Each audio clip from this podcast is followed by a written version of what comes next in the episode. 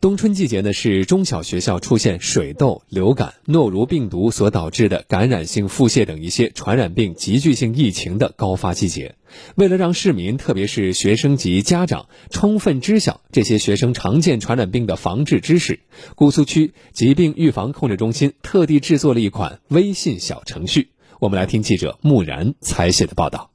天气渐冷，水痘进入高发期。记者从我市各大医院了解到。最近感染水痘的儿童明显增多。市立医院东区儿科副主任医师徐亮告诉记者，这几天他在门诊上接诊了一些散发的水痘患者。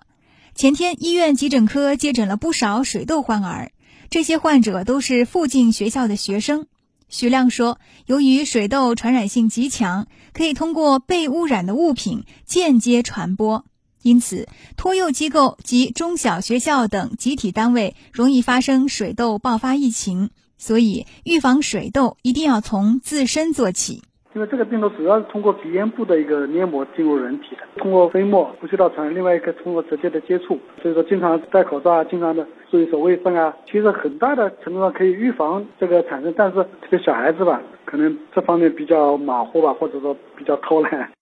为了让师生家长树立正确的防控理念，纠正错误的行为方式，姑苏区疾病预防控制中心最近制作了一款微信小程序“姑小苏健康一站校园抗疫”。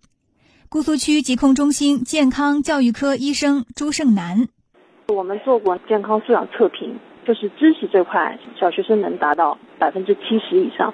但是就行为这块，可能就是相对弱一点，就是他们具体实践到行动上面，可能这块就是我们接下来可能加强的重点。这块主要是传授知识，主要是把现在学生、家长、老师都加入进来，就是共同的去学习这一块，然后让他们这个行为能够转变吧。